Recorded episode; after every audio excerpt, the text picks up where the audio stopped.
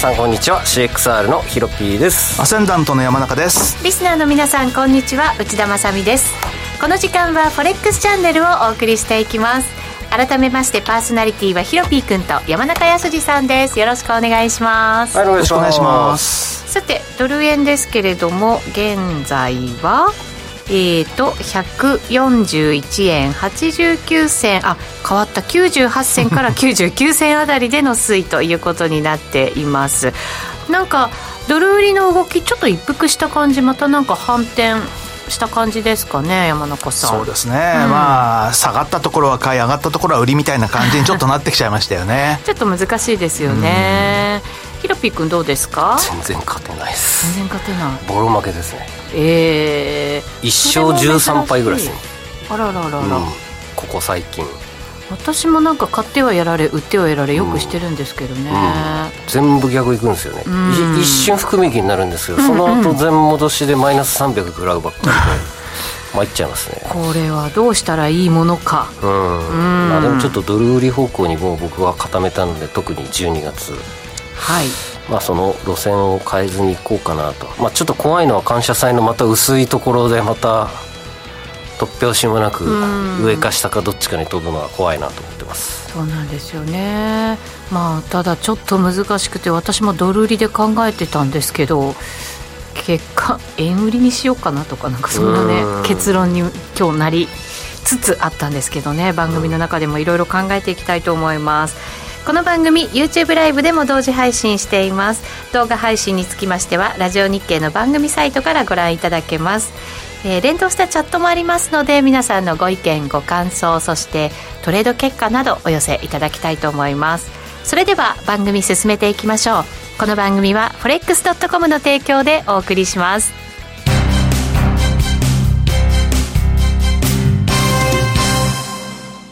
ここで forex.com からのお知らせです。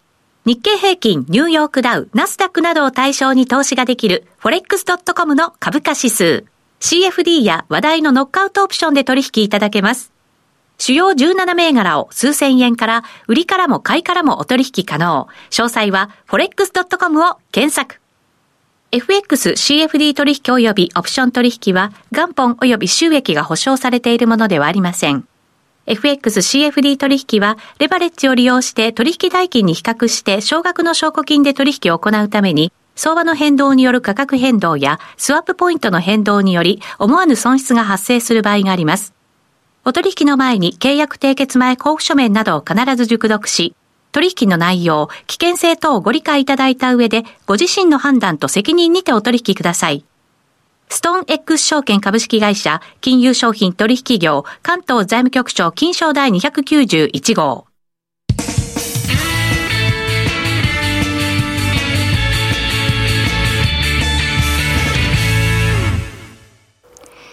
ずは、 Weekly Forex Strategy のコーナーです。このコーナーでは、最近のトレードとマーケット戦略について考えていきます。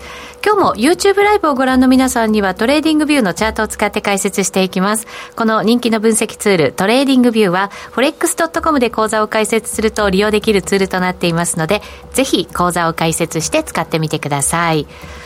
まずはじゃあヒロピー君ドル円からいきますか？はい出してますはいありがとうございますうん足元反転しているような。141円の93銭91銭、はい、結構この時間になってもぴょんぴょん動いてますね。動いてますよね、うん、えー、PPI はすごく良かったですね。CPI を再確認するような、はいうんうん、それが思いっきり騙しになって今上げになっているというところで。まあでもこれだけで見ると何の上昇でもないように見えますがやはりその値幅が。値幅が、はい、152円ぐらいから落ちて。137円台後半に突っ込んで。この値幅がえっ、ー、といくらだ？13円の15円。はい。1か月で15円です。ちょうど1か月ですねあの為替介入。10月の20日21日金曜日やった時から。えー、ね今日現在。ちょうど1か月で値が値幅。15円。15円。はい。15円14円か。14円、すごいことになってます、そうですよね、はい。山中さん、この動きは過去の介入から見てもやっぱりね、大きな動きになりましたけど、まあ、いろんな他の材料も重なってということないろいろあわけですが。ったとはいうものの、本当にはい介入と CPI と PPI ととかっていう感じ、でも全部下げなんですよね。ね、本当そうですよね。そうですね。タイミングが良かったと言うべきなのか。本当にただの経済指標でここまで動くのはおそらく過去30年で最高じゃないかなと。うん昨日もねだって何にも経済指標ないのに2円近く上げましたから、ね、そうなんですよ、うん。しかもスルスルっとね。そうなんですよね。なのでまあちょっと値幅やボラティリティも慣れないとなとは思うもののさすがにねこの140とか150円のプライスはちょっと前のポンド円のボラティリティと一緒ですからなかなか切り替えが難しいなっていうので僕自身は苦戦してます。いや本当そうですね、うん。ちょっとなんか値幅に慣れなきゃいけない、そうですね、うん。というのもなかなか難しいもんですよね、うん。そうですね。はい。まあ、とはいうものの、まあ、全体的にはやはりすごい勢いでインフレが落ちそうな気がしてるのでなんか海運コンテナももうコロナショック後前、前後ぐらいまでもう運賃が下がったとか落ち着いてきてるはい。えー原油価格もね、まあ、昨日は急落急騰で今80ドルぐらいですけれども、まあ、増産とかまあなんか安い方向に原油価格原油安方向に動くんじゃないのかなと思ってまして、これからでもヨーロッパではロシアのうん。原油禁輸になるんですもんね、うん。この12月からですよね、うん、まあ全部その辺を織り込んでると思いますし、どれをとってもインフレ沈下方向で推移するんじゃないのかなと個人的には思ってるのでまあやっぱりそう考えると今年大きく買われたものが一定幅数ヶ月かけて是正される動きは当然あるかなと思い始めているこの頃です、はい、インフレ完全に落ち着くというわけではなくてもしかしたら高止まりになる可能性利下げもそう近くはないよというような話も出ているものの、うん。やっぱりマーケット的にはちょっと反動はあるかなっていう感じですかね。まあ、でもユーロとかポンドは変わりやすいんじゃないですかね、ドルスとか円建てがどっちかは分かりませんけれど。このところポンドなんかも戻り良くないですか？そうですね。まあ、ユーロもねそうですけど。あの QT も本格的に着手するみたいなので、ねえー財政健全化に向けて、えースナク首相は、まあ、あの決意を固めたのではないかなとそうで思ってます,、すね。そのあたりはやっぱりね、交換されやすいかもしれません。まあそうですね。売られまくってましたからそうですね。交換というよりは期待されるそうですっていう方が近い買いですしょうでかねねポンド円上がってますもんね。ね上がってます。はい。はい。山中さんどうですか？最近のトレード。きょ今日もというか、今週も捕まってる昨日、結構ちょっと強かったじゃないですか、ドル。はい。上がる途中で売ったんですけど、1円の80でショートにしたんですけどもね、まあちょっと今、2円ぐらいのところなんで、まあ若干やられてるかなっていうところで。うん。そうですね。今再び142円乗せてきましたね、ドル円。先週みたいにストップを言うとですね、ついちゃうんで、今日は言わないとか言って。そうだ先週は1円下がったんでしたけど番組中そうですそうです。動きました。にね。うん。い80銭かわけのわからんぐらい。ねえ。そうですね、はい。してますね今ドル円142円挟んでの動きということで、今日の高値が142円20銭台があるのでまあそれ今目指してるような感じですけどね、142円台の半ばぐらい抜いてくるとまたちょっとうん。さらになんか上に行くんじゃないかっていうような、うん。僕のストップは142円の52あやっぱり。の上60に置いてある。んで、うん。ここその辺なんか抜けちゃうとあれですよね。スルスルもうダメですねいっちゃいそうな気がしますよね、そうなると次のレジスタンスはいずこだろうかというところですが。ただひょっとすると介入出るかもしれないですよ。え介入ですか？うん。この水準で、うん。それはダメ押しみたいな感じで、前回、ええ。CPI が出た時下がって、で、その後一回上がったじゃないですか。はいで、上がってあの時142円の半ばつけてるんですよ。うんあのー CPI のね、翌日かなんかに。で、その時に、あのー財務省から円安牽制発言出てるんですよね。あの時だから、11日の金曜日の高値だから142円の48銭。はいそれがつけた時に、なんかその、あまその急激に戻るような、だったらば、まあ、考えるみたいな、そんなことをポロッと言ってるんですよ。うん、だから僕は143円はその時にないのかなっていうふうに思ってたんで、うん、ひょっとしてひょっとすると、まあ、その時の高値っていうのが、まあ、142円の48銭、まあ、だから確かに50にストップ置くっていうのはすごくわかるんですけども、うん、そこでもって仕掛けてきたところで介入が出る可能性っていうのも、まあ、ないとは言えないかなっていうふうに思いますね、だってそそのまんま上抜けちゃったらこれまた元戻っちゃいますもんいやそうなんですよね、うん、だから戻させないようなっていう意味ではで前回、あの、米国債をまた売ってるんで、介入資金はたっぷりありますからね、今ね。はい。そう考えると143円前後とかちょうどいいかもしれないですね。だからね、これ、変なところにストップ置くと、うん、結局、そうなんだよ従来通りの場所に今置くとぜあの、9月20日以降全部やられてるんで、逆なんだよな。近いところで置いてもすぐやめちゃうか、うん、もうかなり離すかって、多分どっちかなんですよ、これ。うん、かもうストップがみんな置く、単純なポイントに全部逆張りを置くご法度なトレード。本来やっちゃいけない、うん、そうそう逆張りのトレードそれが全部ワークしてる多分それがワークするんですよ本当に、うん、だからですよね。あのチャットにも岐阜の雑巾屋さんから最近なんか金利の動きとドル円の動きがちぐはぐな感じがしますね。ってやっぱり金利はね順調に下がっていてもう国債がいいなともう本当に来月ぐらいから国債の積み立てしようかしらと僕は思ってるぐらいな、米国債、10年債など、えー、っていうぐらい順調な感じな動きをしているんで、えー、あれなんですけれども、まあでもそう考えたとき、ちょっとね、日本円どうしようかなっていうところで、じゃあユーロドルかなとか、ユーロドルは12月よく上がりやすいので、まあ、あとユーロ円とかスイス円も上がりやすいっていう傾向があるんで、えー。はい、それを意識した上で、まあ、とにかく12月ってなんか欧州通貨強いんですよね。特に ECB 前後、なるほど。あのなんか出し尽くして反転するパターンとか、はい。えー、年によっては結構多いので。なるほど。なんでいずれにしてもちょっとユーロドルはどっかで買いたいなユーロ円かもしくはスイス円。っていうふうに考えてます。12月の ECB が15日、はい、でこの日はスイスもイギリスもそうなんです。金融政策発表。スーパーサーズデですね、うん、まさに。ですね。ウルトラサーズデとなるんですけどついにトルコの金利が一桁になるそうです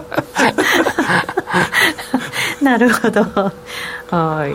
その前の日は FOMC があったりなので、うん、この辺ギュッとね、うん、はい、濃厚な日です、ね、そうですよね。金利にも注目が集まりそうですけど。はい、うん、ユーロドルはもう1.02で構えてるですけれども私1.02、うん、はい。ここでしょ。うああそうですね。これあの今年の長期下降トレンドラインですから、うん、もうここは欲しいですよね。欲しいですね。ここかこっちですよね。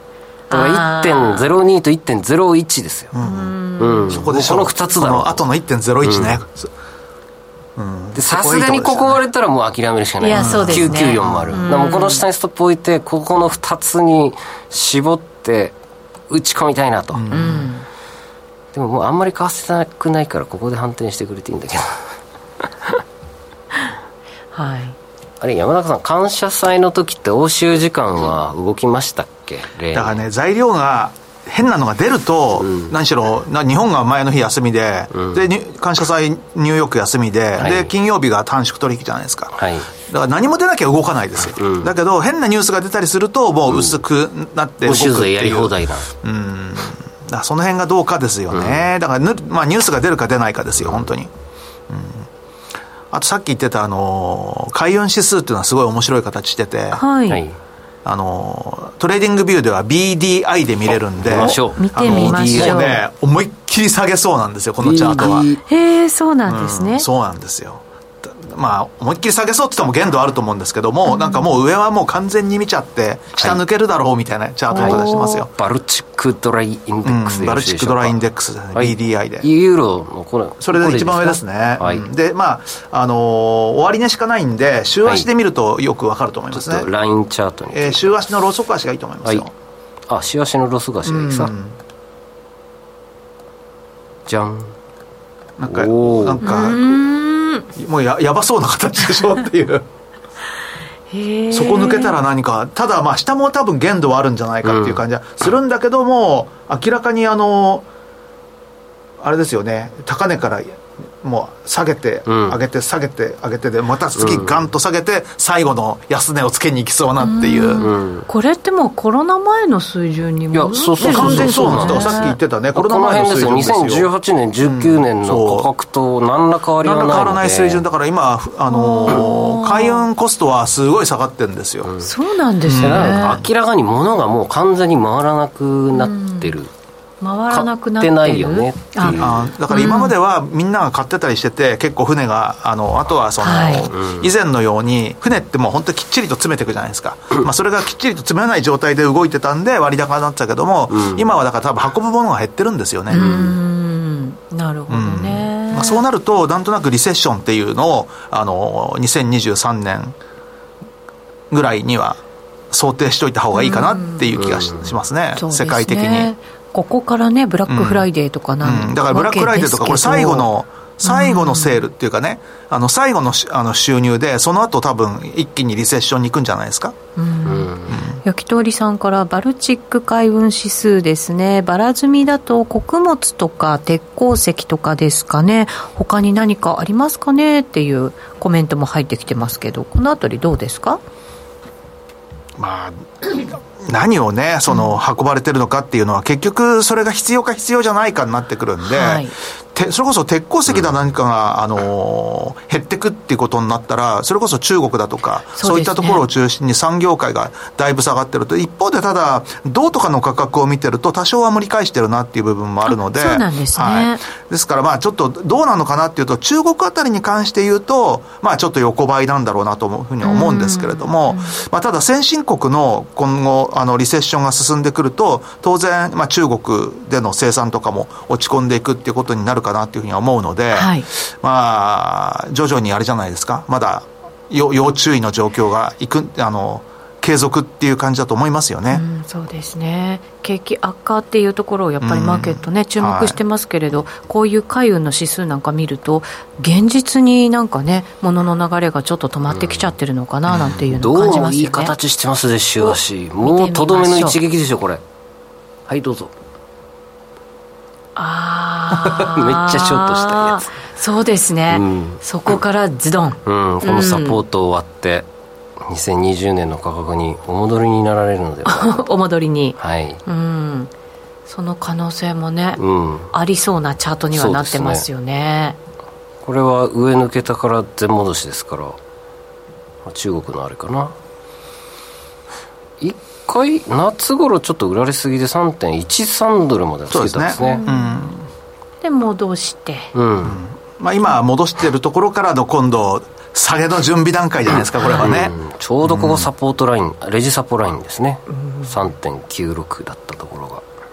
買った人たちを巻き込みながらズドン、うん。うん、なんかよ長い陽線長い陰線で、典型的な下げ下げ方向への転換パターンでありますね、これ綺麗ですね、確かに。そうですね、なんとなく、この辺見てるとまたチャンスがあるのかななんていう感じもしますね。ダウもねようやく頭打ちあ時間か。はい一旦お知らせ挟んでからまた見てみたいと思います。ここまでは Weekly Forex Strategy でした。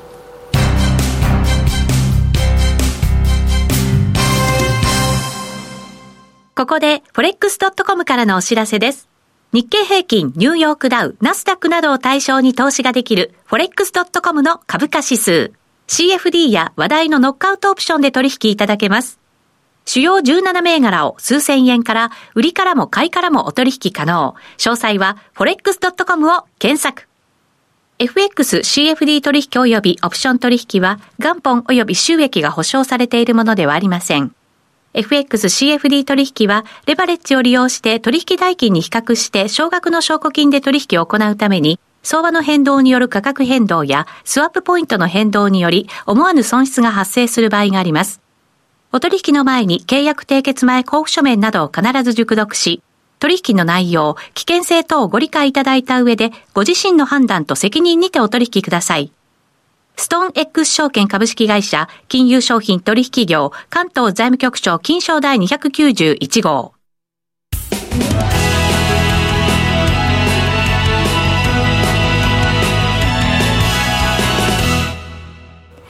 それでははここからのゲストご紹介しましょう。波乗りトレーダー黒黒助さんです。よろしくお願いします。よろしくお願いします。早速トレード結果を伺っていきましょう。はい。えー、っと、ドル円をメインにやってました。はい。ドル円久しぶりですね。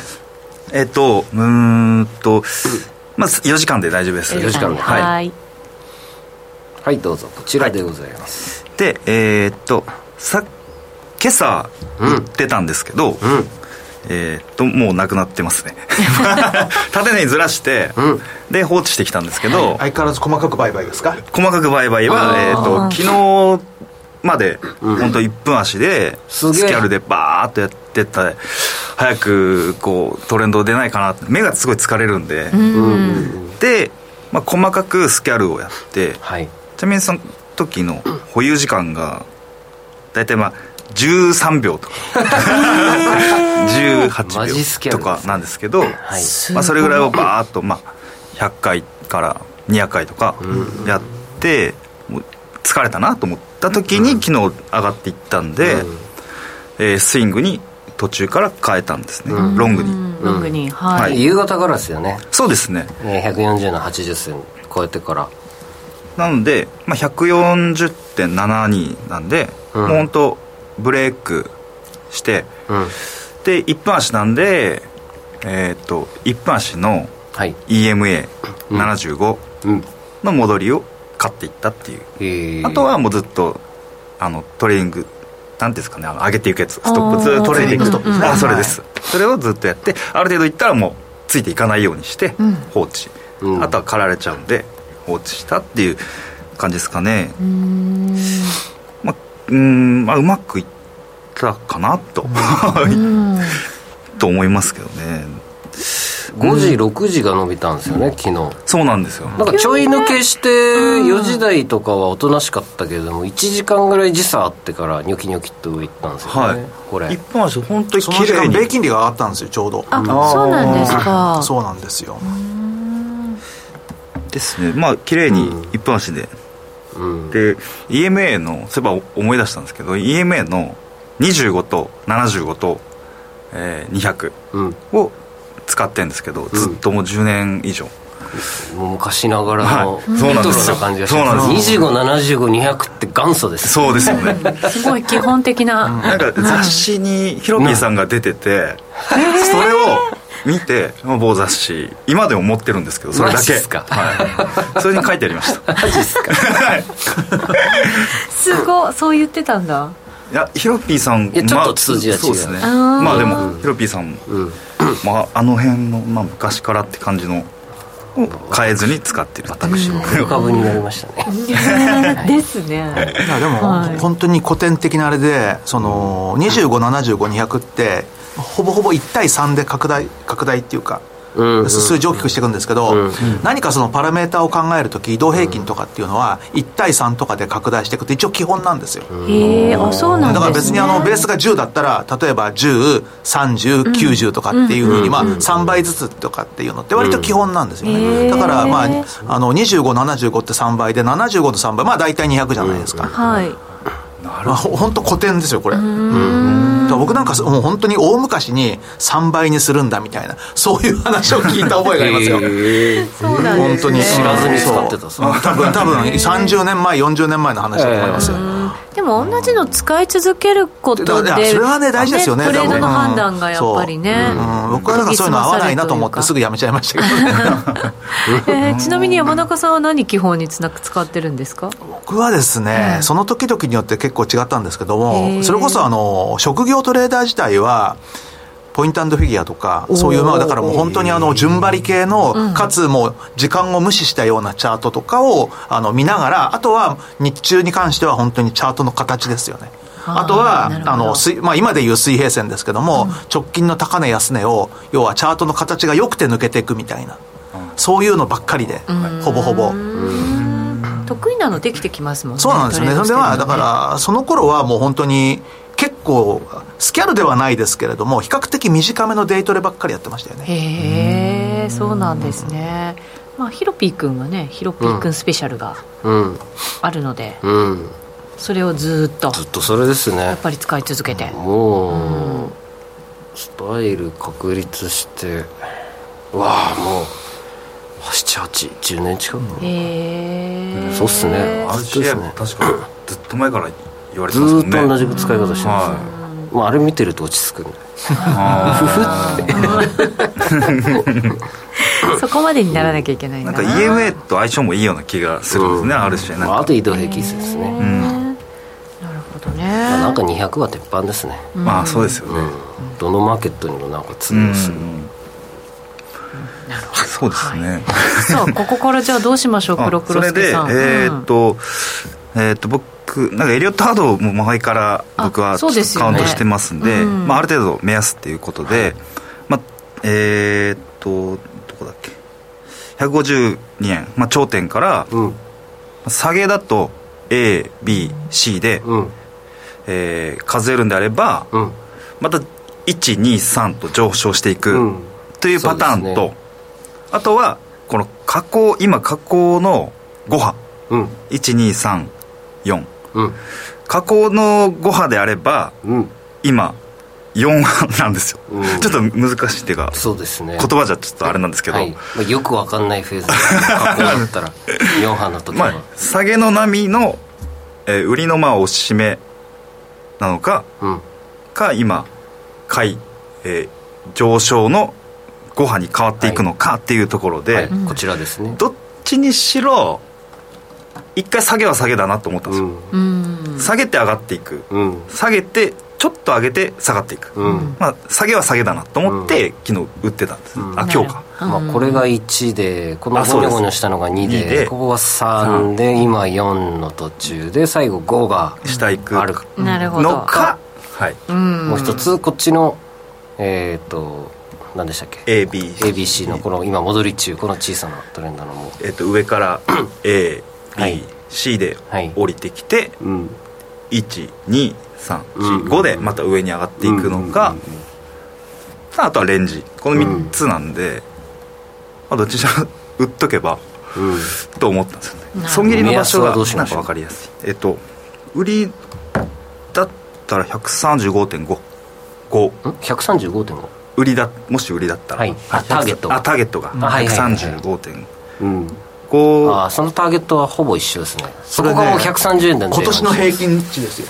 あそうなんですか、えー、そうです。135円。戻しこれねあの TradingView だと出せるんですけど今年一番取引があった、うんはい、要は最多取引帯の、うん、いわゆるあの point of control ってやつなんですけど、POC っていうのが135円ですよ。ええー、そこまで下げると今年終わりなるほど。クリスマス135円。クリスマス135円。もう唱えときますか。どうですか？135円までいったらどうなるんですか、ね、ちょっとびっくりですよね、ね、そうそう。ちょっと気になりますね、ちょっとどうなるんだろうっていうね、はい、本当に。そのあたりは YouTube ライブで延長配信でお伝えできるかなと思います、うん、引き続きお楽しみいただければと思います、はい、今日のゲストここまでは黒黒助さんでした。ありがとうございました。ありがとうございました。この番組はフレックスドットコムの提供でお送りしました